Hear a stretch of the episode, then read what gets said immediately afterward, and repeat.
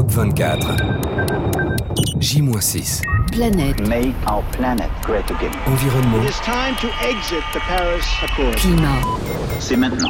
agir pour la planète Une semaine spéciale à suivre sur France Inter. et sur toutes les antennes et sites de Radio France.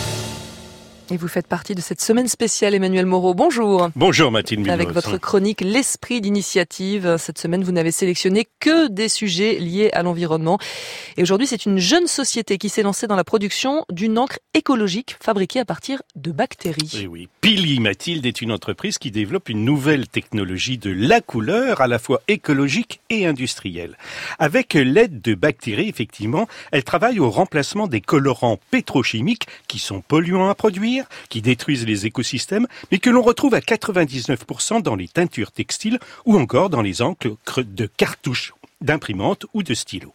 Cette recherche est née d'une idée séduisante qu'explique Marie-Sarah Adeni, biologiste, designeuse et cofondatrice de Pili. Tout a commencé avec euh, l'idée d'un stylo qu'on n'aurait plus besoin de jeter, un stylo euh, semi-vivant qui euh, produirait lui-même son encre. Donc dans ce stylo, on aurait des bactéries et quand on n'utiliserait pas ce stylo, il suffirait de le mettre dans le sucre pour que les bactéries transforment ce sucre en encre et donc il se recharge de lui-même. Et ça, c'est un fantasme de biologiste?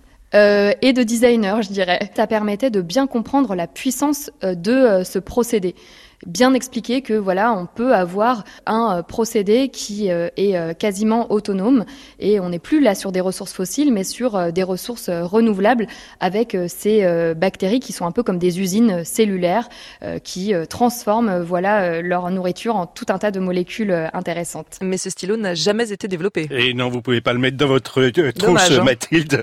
Même s'il a fait couler beaucoup d'encre quand l'idée a été lancée en 2016. En revanche, Pili sait maintenant dompter ces bactéries et produit déjà certaines couleurs. Marie-Sarah. Aujourd'hui, euh, d'une certaine manière, euh, on apprivoise, on dresse des bactéries pour leur apprendre à transformer leur nourriture, principalement du sucre, en molécules, notamment des, colorants.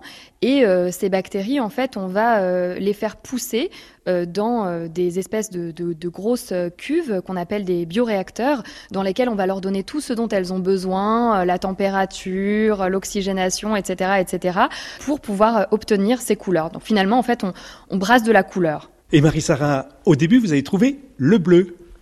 Oui, mais alors en fait, c'est vraiment un hasard. D'ailleurs, ce qui est assez drôle, c'est que le bleu, pendant toute l'histoire euh, de la production de la couleur, c'était euh, bah, le bleu, c'était ce qu'il y avait de plus euh, difficile à obtenir.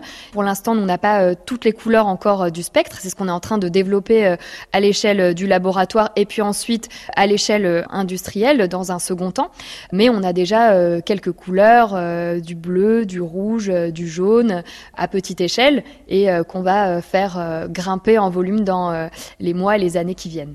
Bien sûr, Mathilde, il existe des colorants végétaux comme l'indigo, mais tous au rendement trop faible et coûteux, ce qui fait voir pour Pili l'avenir en couleur. Pili, la start-up pionnière de l'encre bio, votre esprit d'initiative, Emmanuel Moreau, est à retrouver sur franceinter.fr comme toutes vos chroniques.